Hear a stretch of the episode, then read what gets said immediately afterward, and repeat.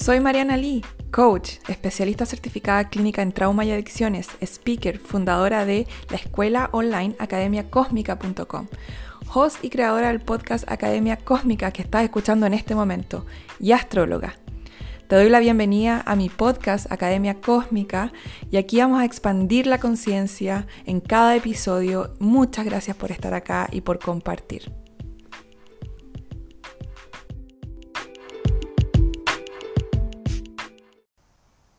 Hola, ¿cómo están? Hola, hola, hola. Sorpresa. Sorpresa. Vengo a chacharear un ratito con ustedes, que tengo un momento un momento, así que vengo a conversar. Está muy rico el día, además de que está nublado, pero eh, está muy agradable, así que dije me voy a venir acá afuera a compartir con los bichitos y con las plantitas.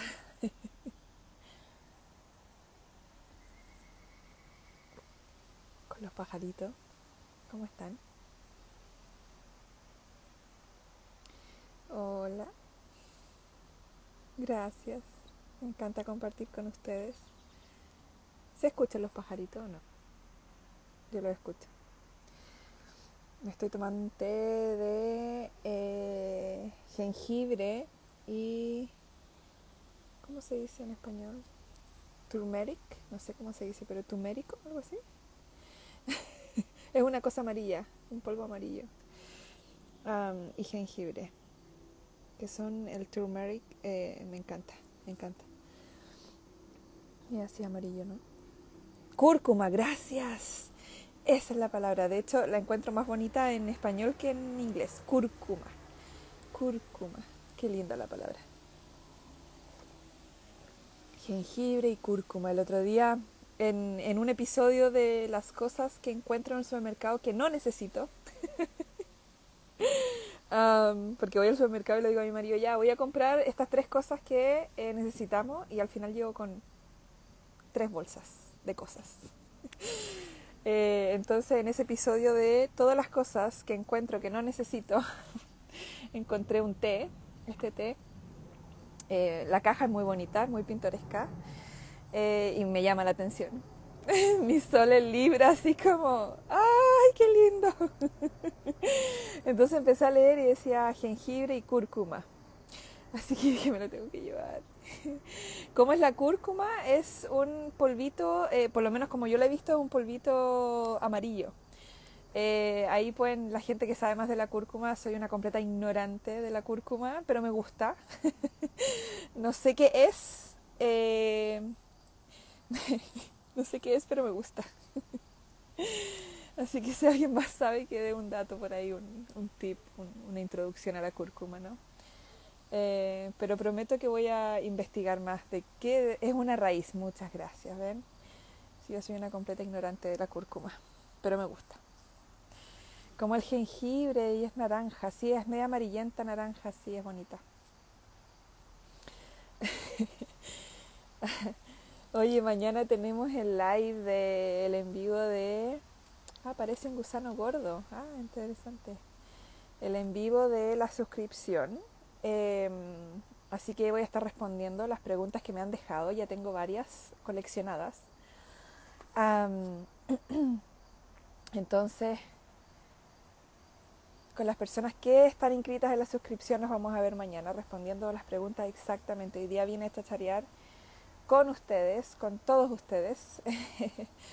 eh, uh, antiinflamatorio. Oh, interesante. Qué buena. Eh, las preguntas se dejan en la cajita que dejé en mis historias. Les dejé una cajita esta mañana. Así que ahí en mis historias la pueden ver. Oye, eh,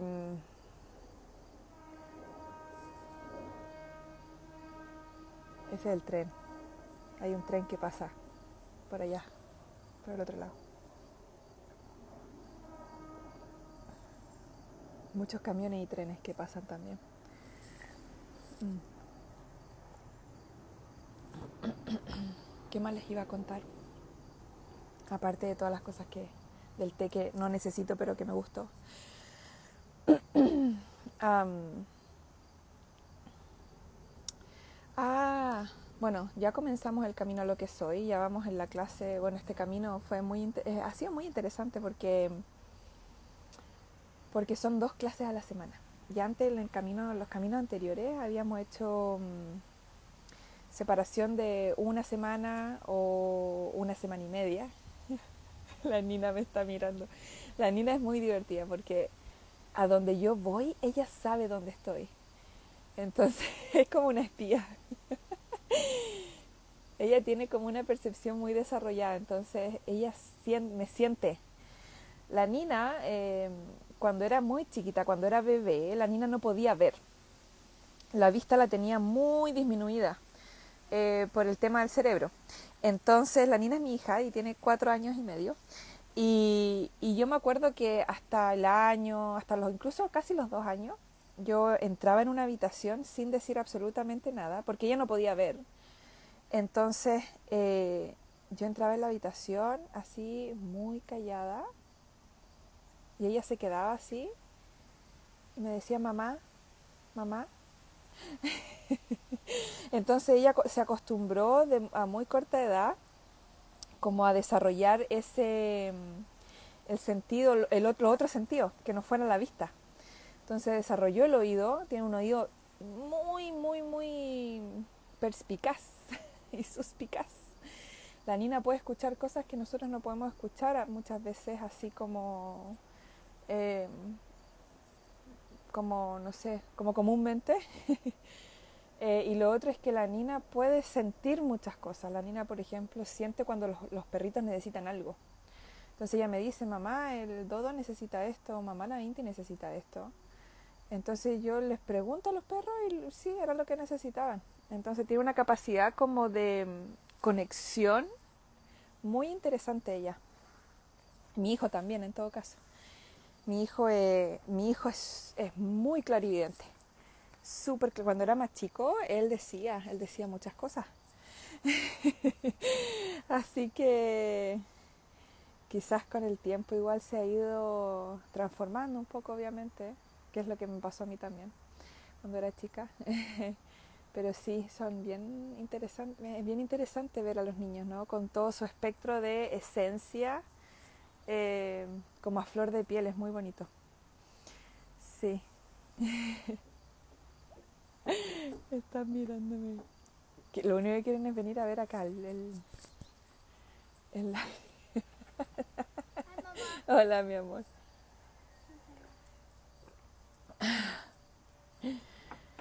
Oye, lo otro que les iba a contar, mientras me tomo el tecito con ustedes aquí chachareamos, es que... Close the window, honey, please. Close it. Close it. The AC is on, honey es que mm, ah, va a haber trasciende en octubre. ¿okay? Para quien quiera tomar trasciende, trasciende es un proceso súper intenso, súper intenso, trasciende un proceso súper fuerte en el sentido de que la persona antes de trasciende y después de trasciende es completamente diferente. Eh, es un salto cuántico en 15 días el mismo salto cuántico que yo, que yo di, que, que, y las herramientas son las mismas que yo uso cada vez que hago salto cuántico. Hola, Fa. Ah, un beso grande, hermosa. Sí, ando media, media desaparecida, ocupada. Es que tengo muchas sesiones privadas, muchas. De hecho, mm, estoy con sesiones privadas todos los días prácticamente, creo que menos un día que me dejé libre la semana porque si no estaría hecha mm, hecha bolita. pero sí, estoy con mucha sesión privada. Em, pero me gusta, me gusta mucho, me gusta. Así que eso es lo otro. Si quieren tomar sesión privada, tengan presente que hay espera de tres semanas aproximadamente, que no es tan tan malo, tan, peor, ¿no? Pero hay lista, hay como espera. O sea, no espera, pero, o sea, si van a la agenda, no van a encontrar sesión para esta semana, ni para la próxima, ni para la subsiguiente, sino que van a encontrar para tres semanas más, Porque hay harta, hay más demanda. más demanda porque mm, el EMDR, el EMDR es un proceso súper potente y por ejemplo una fobia con una sesión de MDR se, mm, se sana. Entonces ya se, se reformula en el cerebro el trauma, se procesa, se obviamente eh, se cambia la perspectiva en el cerebro del momento del trauma. Entonces la persona no necesita recordar específicamente, pero es porque podemos entrar por cualquier evento. Ustedes saben que la memoria no es una imagen, ni tampoco es eh, un sonido, ni tampoco es un olor. La memoria es una sensación, es una sensación. Entonces cualquier evento en tu vida que te refresque la misma sensación, lo podemos usar para poder sanar el trauma raíz. Y eso es maravilloso. Yo les digo, en serio, el MDR va a ser lo que va a sanar trauma a futuro, así masivamente. Eh, las crisis de pánico, sí, el MDR sirve para procesar, porque al final lo que hay que procesar es el trauma y el trauma es no haber sentido la emoción, no haber sentido el miedo, en este caso en el pánico, no haber sentido la vergüenza, eh, por ejemplo en abuso sexual, no haber sentido eh, la rabia, no haber sentido eh, la tristeza, ¿sí? que son generalmente las emociones que procesamos en MDR. entonces, o sea, los traumas, que, la, emoción que está asociada al trauma. ¿Qué es MDR? Es una terapia de procesamiento de trauma con estimulación bilateral. Entonces, ocupamos el cuerpo, una terapia somática, en donde ocupamos el cuerpo para poder procesar trauma y entrar esto lo he dicho varias veces, pero lo voy a decir bien cortito, última vez. Ah, última no repito más. este es el cerebro, por ejemplo, me encanta explicarlo así porque a la gente le queda, le queda muy bien explicado y como que se entiende muy simple. Este es el cerebro, digamos que esta es la espina dorsal y este es el cerebro, que este es un cerebro muy pequeño. Pero em, tenemos el cerebro reptiliano aquí en la base, ¿sí? en esta parte de acá atrás, aquí, tenemos la neocorteza, ¿ok? Que está, es todo aquí, es online, es online por si acaso, la terapia. Em, aquí es lo que cubre, como toda esta parte, sí. Y tenemos el cerebro mamífero, eh, donde está el subconsciente aquí adentro, ¿ok? Donde se guarda todo, donde está la caja negra. Eh, el MDR no es duro, no, no es duro, es un proceso amoroso. Depende de qué terapeuta lo haga, porque hay terapeutas que son duros, probablemente pero por eso yo estudié em, el enfoque compasivo de, Gabor Mate, que lo complemento con el MDR. Por eso no es un proceso duro, es tan duro. y acá tenemos, acá donde se guardan todos los traumas. Entonces, lo que sucede es que aquí está todo el racionamiento, el entendimiento, lo que ustedes recuerdan conscientemente. Entonces, cuando, por ejemplo, van a una terapia hablada a psicoterapia, ¿cierto? Con un terapeuta, psicólogo, psicóloga, y se sientan a hablar, psiquiatra, y se sientan a hablar con la persona. Esa terapia apunta a esta parte del cerebro, la neocorteza, ¿ok? La parte de afuera. Entonces, claro, ustedes conversan todo lo que se acuerdan, que tienen consciente. Eso se llama la memoria mm, eh, explícita, ¿ok? Hay memoria explícita y implícita. Entonces, lo que nosotros realmente tenemos consciente o lo que está contenido en la memoria explícita es muy poco, no es mucho. ¿Ok? ¿Cuántos de ustedes quizás no recuerdan la infancia o tienen como dos eventos que recuerdan por ahí eh, o recuerdan más de la adultez? La adultez está mucho más acá en la neocorteza, ¿sí? Em, entonces, los eventos que se recuerdan o las cosas que se recuerdan de la neocorteza son cosas que pueden tener una incidencia eh, o una raíz traumática, pero generalmente no son tan profundas. ¿ok? Eh, puedo darme cuenta de esto, puedo darme cuenta de que estoy repitiendo un patrón, puedo darme cuenta de que esto viene de algún lado, puedo darme cuenta, donde me puedo dar cuenta esta parte. Em, pero quizás ustedes han experimentado, algunos de ustedes han experimentado, que después de un tiempo de estar en terapia hablada o de estar en psicoterapia o de estar en terapia de conversación, como que no hay más eh, crecimiento, exploración o sanación.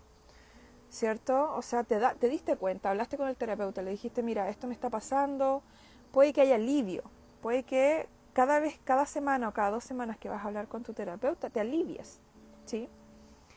Pero después de una o dos semanas vas a, experimentar algo de nuevo que te va a sacar de tu ventana de tolerancia y vas a necesitar a tu terapeuta otra vez.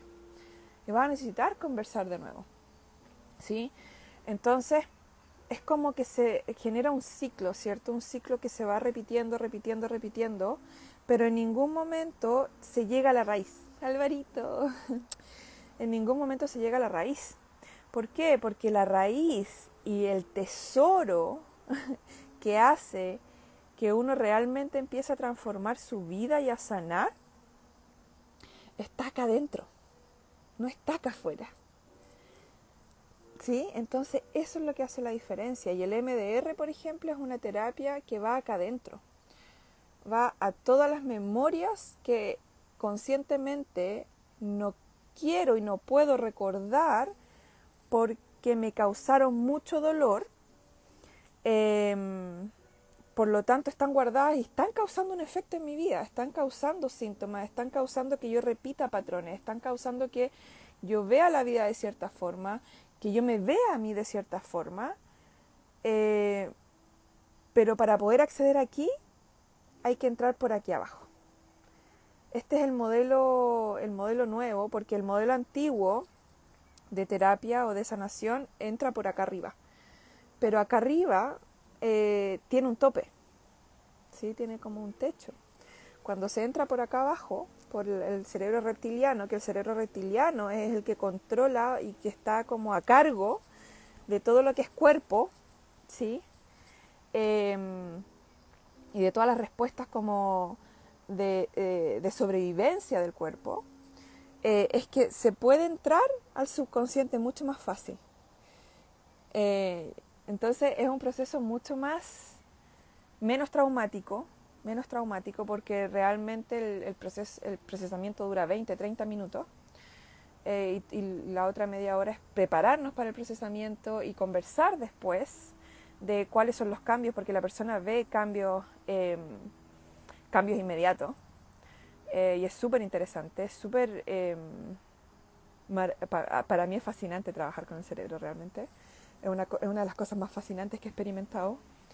Eh, porque el cerebro tiene una capacidad de sanación increíble. Eh, también se puede hacer MDR con niños. Yo en este momento no hago MDR con niños, pero sí pueden haber terapeutas que hagan con niños. Em,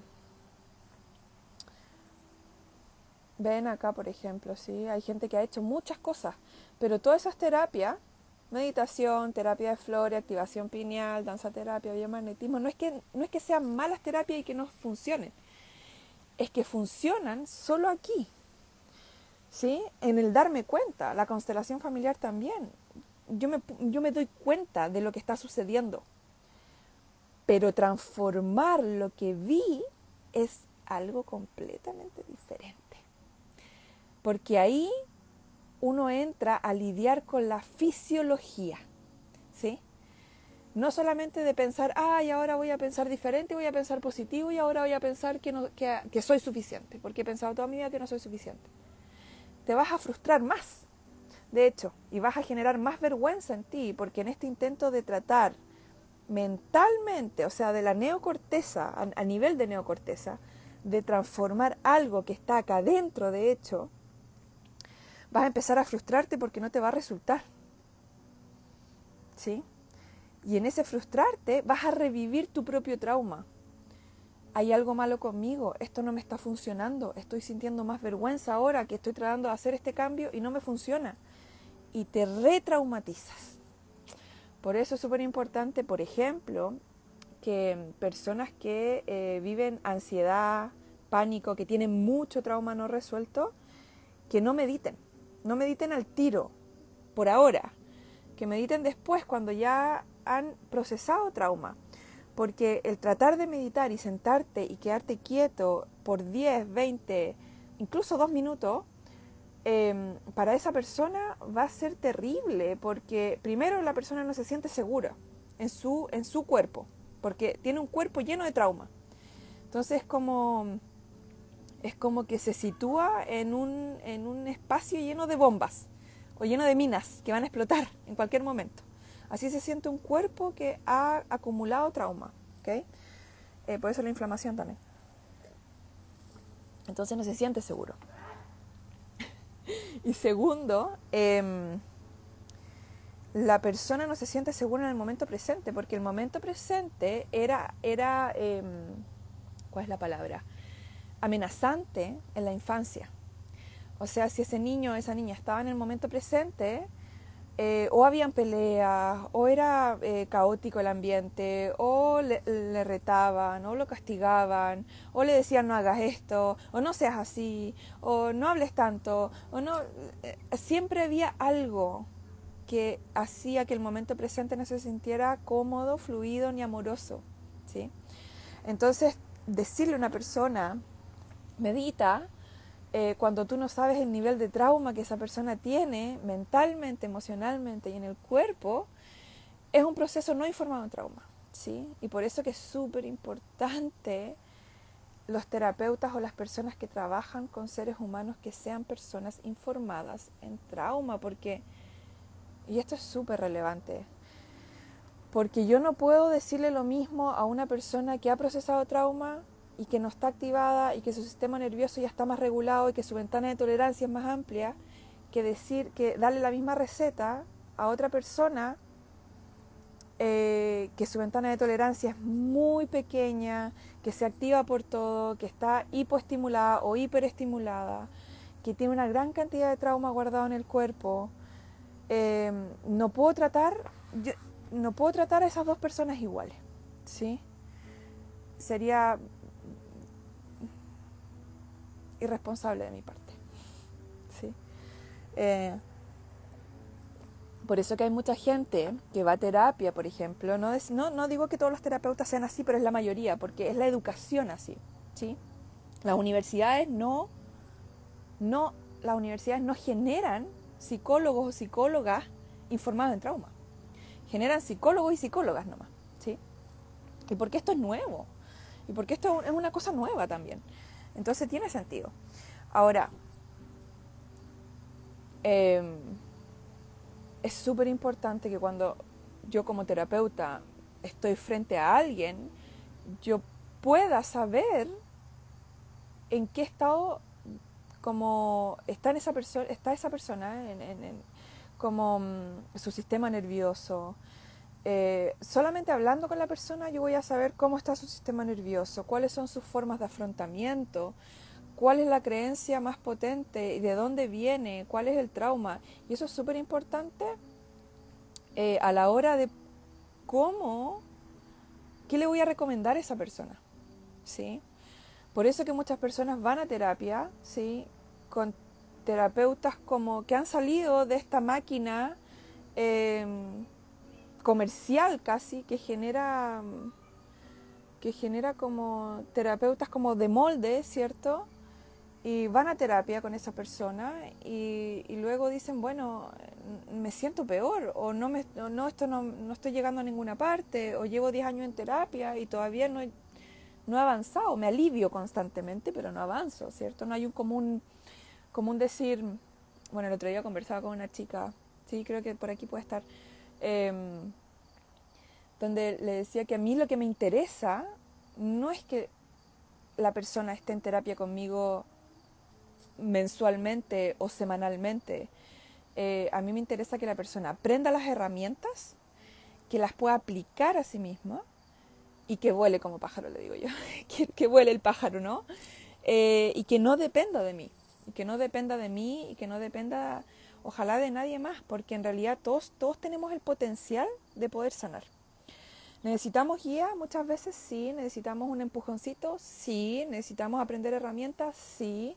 ¿Necesitamos recordar nuestro propio potencial? Sí.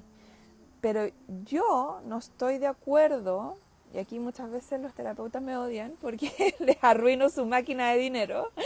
Eh, yo no estoy de acuerdo en ir a terapia por miles de años y que no y que no, tengas herramientas, que el terapeuta no te, haya, no te haya hablado de tu ventana de tolerancia, que no haya regulado tu sistema nervioso. Y eso es la mayoría de las personas. Cuando yo empiezo a hablar de la ventana de tolerancia, la sesión me dice, llevo 10 años en terapia y nunca me habían hablado de esto. Es importantísimo conocer cómo funciona tu cuerpo, conocer cómo funciona tu sistema nervioso. Si, si yo estoy ignorante de qué está pasando dentro mío, cómo mi fisiología reacciona a un trauma, cómo... Creo que para mí ese fue el primer paso, honestamente, fue educarme yo misma, o sea, no, no fui a ningún lugar, no fui luego después tomé una... Es divertido porque me dicen, eh, a veces me preguntan, me dicen, Mariana, ¿dónde te hiciste coach? Y yo digo, no lo recomiendo porque me hice coach, sí, saqué la certificación, pero no aprendí nada. Todo lo que aprendí lo aprendí por mí misma. con mi experiencia, con mis libros, con las cosas que, con todas las cosas que yo me quería como devorar la información, pero la aprendí yo. Em, una certificación no, no, te asegura de que el terapeuta, la persona o quien sea que veas va a ser eh, un terapeuta eficiente, eficaz o que, que pueda llegar a, la raíz, de hecho. Em, entonces, eso fue una de las primeras cosas para mí súper importantes. Eh, me pasé como aproximadamente un año y medio eh, estudiando, auto, autoeducándome sobre mi propio cuerpo. Empecé a estudiar eh, empecé a meter en neurociencias, me empecé a meter en todo lo que era el sistema nervioso, me empecé a meter en la conexión intestinal cerebral y del sistema nervioso. Todas las teorías que habían ahí afuera y que la gente decía, uy, qué locura esto, ¿cómo va a ser posible? Yo las leía y me las devoraba y decía, uy, esto puede ser posible, esto puede ser posible, tiene sentido. Toda la información la miraba y luego la aplicaba en mí y decía, wow, esto es increíble, eh, es así como estoy funcionando. Y empecé a reconectar conmigo, empecé a observarme, empecé a probar todo lo que había como reconocido a nivel mental pero lo empecé a integrar conmigo. Entonces empecé a observarme, a darme cuenta, como dicen por ahí, eh, las somatizaciones que yo tenía y la iba, oh, esto es inflamatorio, ok, inflamatorio, esto es trauma. Y empecé a conectar con mi cuerpo. Y al conectar con mi cuerpo, empecé a recibir información de mi cuerpo. Empecé a recibir memorias, empecé a recibir imágenes, empecé a recibir incluso conversaciones de mi cuerpo hacia mí, contándome de cuál, qué es lo que le dolía, cuál era el dolor que tenía guardado, qué es lo que nunca había, que se lo había guardado por tanto tiempo, porque yo no sabía cómo procesarlo, obviamente. Entonces empecé a sentir compasión por mi cuerpo, empecé a sentir compasión por mí. Y así fue un proceso, y es el mismo proceso que yo enseño, o transmito en realidad, porque no enseño, eh, transmito, porque todos ustedes saben esto, todos ustedes en esencia lo saben. El tema es que no han reconectado con esa parte de ustedes que está consciente de eso todavía. Muchas personas sí. Pero es simplemente una reconexión. Por eso que lo que yo hago es, es difícil de describir muchas veces. Pero cuando ya ahora último me pregunta, Mariana, ¿qué es lo que haces tú? Soy un ser que vino a la Tierra a reconectar a los seres humanos, a ayudarles a reconectar, porque yo no hago la reconexión, ustedes la hacen, pero yo les ayudo con las herramientas que yo tengo a que reconecten. Es como agarrar el enchufe y el cosito y conectar de nuevo. Entonces, mi trabajo aquí, ahora, en la Tierra, es reconexión, reconexión, reconexión, porque la mayoría de los seres humanos están completamente desconectados. Pero eso tiene, tiene una historia, obviamente. Trauma es la desconexión del ser. Pero la humanidad en general hoy día tiene tal nivel de trauma que es como que una olla se está subiendo han puesto, por ejemplo, a hervir papas para hacer eh, puré de papa y cuando la olla se empieza a subir y empieza a subir la espumita de las papas y toda la cosa, ¿sí? Ya, eso está pasando con la humanidad hoy en día. La olla se está subiendo y se está subiendo a tal grado que literalmente nos estamos reventando de trauma, ¿ok? Y reventarnos significa nos estamos muriendo de las enfermedades que, ha producido el trauma. ¿sí? em, ya no tenemos tolerancia, no tenemos la capacidad porque además eh, trauma afecta el sistema inmune. Entonces ya no estamos teniendo la capacidad de poder regenerar, de poder como, como sanarnos a nosotros mismos tampoco, físicamente por lo menos, ¿cierto? Entonces estamos en un momento crítico, honestamente. Em, y en este momento crítico lo más importante es poder reconectar la mayor cantidad de seres humanos posibles, de ayudarles a reconectar. De nuevo, no es que yo reconecte al ser humano y le diga, mira, ven para acá y... No. Pero ese reconectar es un proceso y ese proceso muchas veces el ser humano dice, no, me va a doler, va a ser un poco duro, va a ser muy profundo y no sé si estoy disponible para pagar el precio que requiere la reconexión. Em, pero realmente hay dos caminos. o reconectamos o el trauma o el trauma no, nos lleva, nos lleva por decirlo de alguna forma. Y no hay un camino bueno ni un camino malo, realmente porque igual es una elección. Pero, mm, pero la mayoría de las personas hoy en día hablan y se llenan mucho la boca de que quieren ser libres, que quieren ser felices, de que quieren vivir una vida plena. Y eso significa vivir el proceso de la reconexión. Eh, acá me preguntan si el TRE es TRE, ayuda a liberar al sistema nervioso, ayuda a sanar traumas, sí, pero yo lo recomiendo siempre con un proceso también eh, como el MDR en conjunto, porque lo que sucede con el TRE, y el TRE es súper potente, de hecho yo lo practico también, el TRE eh, libera mucho trauma guardado en el cuerpo en poco tiempo.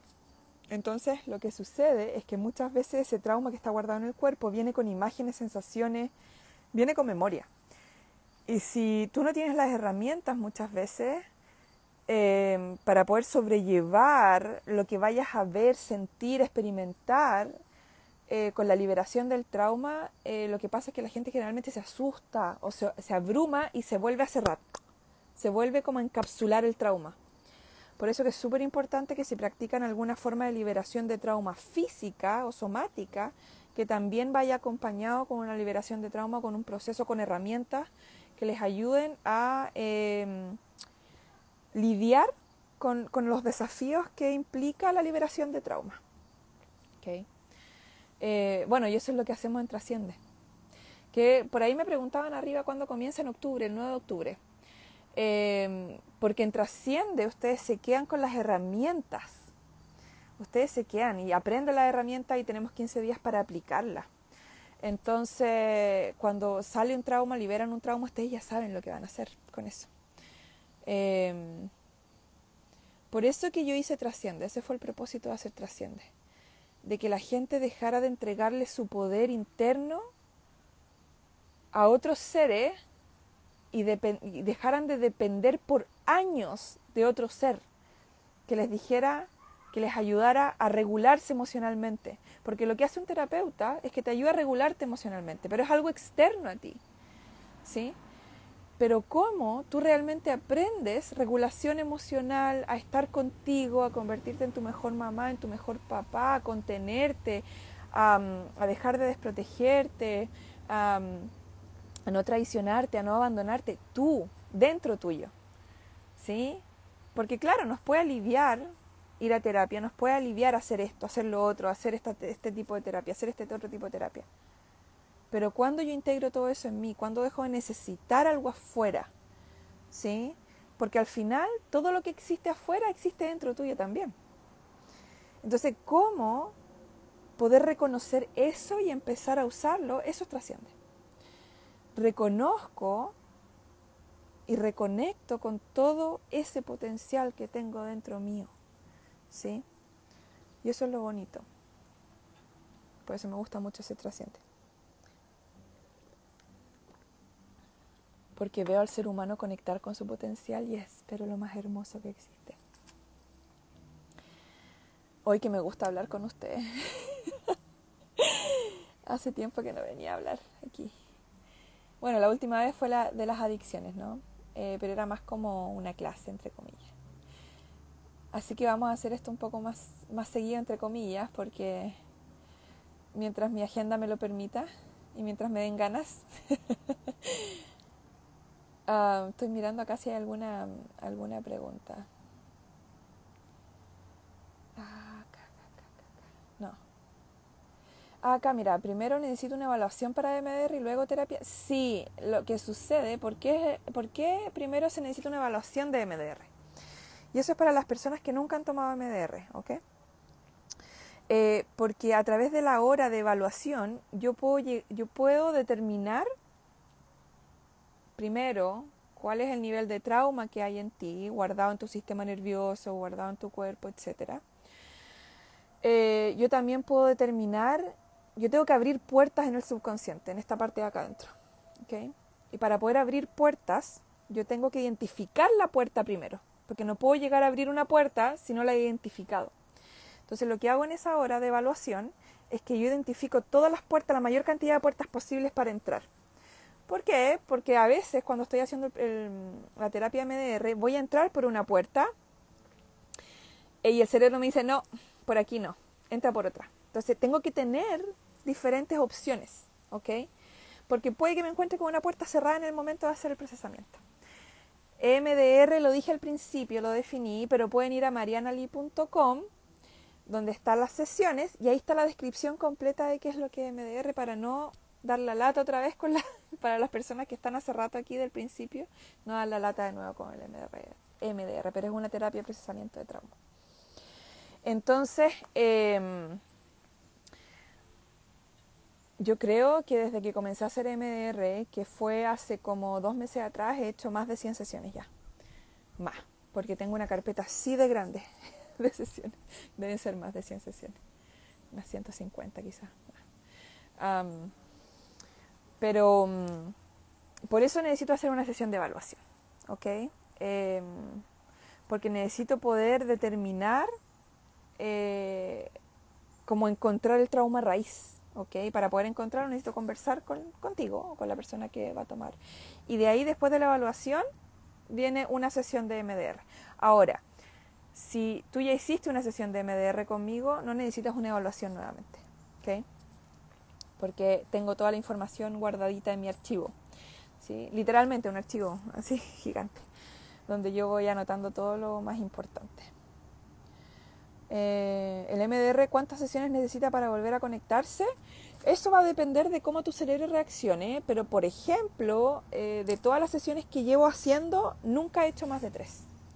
Nunca hasta ahora no he hecho más de tres. Y yo no considero, hay personas que, eh, que toman MDR y están un año, seis meses en MDR. Yo personalmente considero que eso es tremendamente innecesario. Yo personalmente. Ah, no estoy de acuerdo con esa metodología. De nuevo, no estoy de acuerdo con tener una persona en terapia y en sesiones para sentir que tengo que tengo un sueldo creo que no es justo y creo que no es correcto. Eh, ojalá entre menos sesiones mejor, para mí y para la persona. Eh, porque tampoco me preocupa el dinero, así que...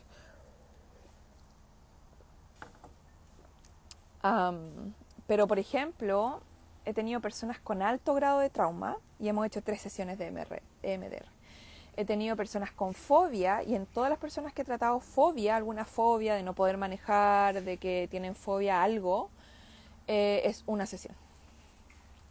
Entonces entre uno y tres diría yo, dependiendo la, la cantidad de trauma y el grado de trauma que haya y cómo el cerebro eh, esté disponible para poder sentir y procesarlo. Así que es que realmente encuentro que eh, en, buen chileno como que nada que ver que la gente esté sacándole plata a otra gente. Pero bueno, cada quien hace lo que quiere, ¿no? y cada quien también permite lo que quiere. Pero no, no es mi política. Mi política es, ojalá aprendas o reconectes lo más rápido posible a tu, para ti y, no tengas que verme. no, tengas que, no tengas que verme tan pronto. a menos que sea eh, en Instagram. pero sí, ojalá las personas se puede, se puede sanar así. No necesitan el estar constantemente ahí. Em, si les están entregando las herramientas em, precisas, eh, es un proceso que también ustedes podrían aprender. Aprender y, tal como lo hice yo, o sea, yo lo aprendí, lo aprendí. De hecho, fue súper divertido porque yo iba a terapia. Yo iba a terapia porque decía, eh, tuve tres terapeutas acá en Estados Unidos. Iba a terapia y yo decía, hoy hay que ir a terapia para conversar. Yo en realidad para conversar. Y las tres terapeutas, ya como en la, la primera fue como en la quinta sesión, la segunda fue la segunda fue la segunda sesión creo y la tercera fue como en la cuarta sesión que las tres me dijeron ¿qué estáis haciendo aquí? Tenéis todas las herramientas, ya con, ya reconectaste, ¿qué estáis haciendo aquí? Yo le decía, pues que me gusta ir a conversar. y después, claro, me di cuenta, hice MDR con mi última terapeuta, ahí es donde conocí MDR, porque yo tenía estrés postraumático, tenía PTSD, eh, por lo que viví con Nina en el hospital, que se murió y revivió y todo el tema, y que la entubaron y todo ese, todo ese tema que yo esa noche no pegué ojo, porque yo pensaba que si yo dormía se iba a morir. Em, y, y claro, yo quedé así como súper traumatizada, o sea, tenía pensamientos trágicos constantes, no podía dormir, eh, sentía que mi hija se iba a morir en cualquier momento, eh, era un estrés tan grande y ahí hice MDR, hice tres sesiones de MDR con ella, tres. Eh, porque fuimos al trauma raíz de mi infancia y lo viví de nuevo y fue súper potente. Y nunca más estrés postraumático. Nunca más. Así que ese, ese, ese es el potencial de MDR, ese es lo potente que es. Ahora, a muchas personas no les conviene que los seres humanos reconecten con su poder interior que no tenga que estar dependiendo de otro ni pagándole a otro tanto, tanto rato, ¿sí? Em, y hay muchos seres humanos que todavía creen que no es conveniente que otros seres humanos reconecten. Pero ¿qué vamos a hacer? Yo voy a reconectarlos igual. Yo vengo a hacer lo que vine a hacer igual. Así que, nada, ustedes traten de pensar por ustedes mismos, conecten con lo que les hace sentido, con lo que no les hace sentido, cuestionen, pregunten, esto me está sirviendo, esto me está haciendo sentido. No todo sirve para todos, eso es súper importante que lo tengan súper claro. Este es un consejo como de amiga, ¿no? Eh, lo, que, lo que puede ser sanador para una persona puede ser tremendamente disruptivo para otra. Pero ustedes tienen la capacidad de poder discernir o entrénenla, de poder discernir qué puede servir para usted y qué ya no sirve para usted, o qué puede servir para usted en algún momento y cuando ya no necesitan eso y pueden cambiar a otra cosa. Pero eso es algo que ustedes pueden empezar a elegir. ¿sí? Elegir es uno de los primeros pasos de sanar. Sentir seguridad en uno también. Una persona no sana si no se siente segura. ¿sí? Entonces, me siento segura con la terapia que estoy haciendo, me siento segura con el terapeuta o siento que me está imponiendo su idea, me está imponiendo sus creencias, me está, me está imponiendo, esto pasa mucho, siento que mi terapeuta quizás me está imponiendo la visión negativa que tiene de mí y me está impulsando desde el rechazo a cambiarme. Por eso es súper importante la visión compasiva en una terapia.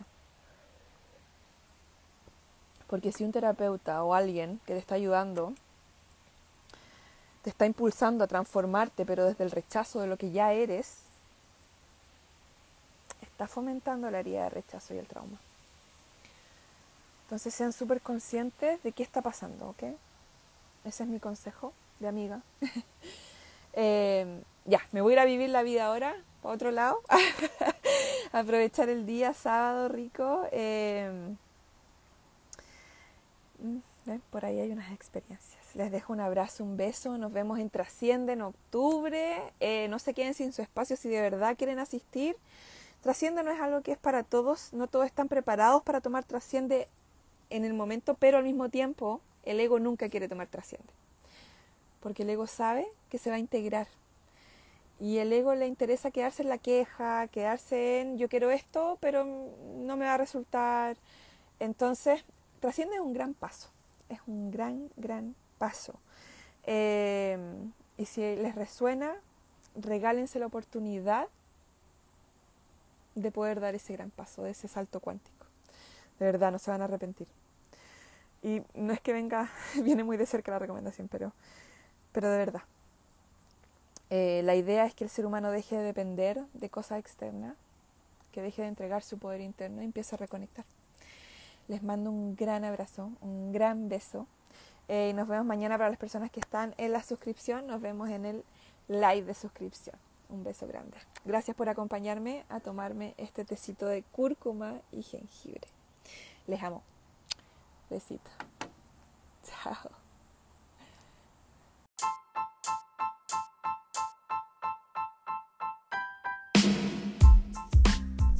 Muchas gracias por escuchar este episodio. Puedes encontrar más información en mis redes sociales, Mariana Oficial, y en mi página web, marianali.com. Por favor, ten en cuenta que todo el contenido compartido aquí es solo para fines educativos. La información publicada aquí y en este podcast es mi percepción, interpretación y no debe reemplazar la evaluación médica de un profesional. Si te sientes en peligro o eres capaz de hacerte daño, por favor llama al 911.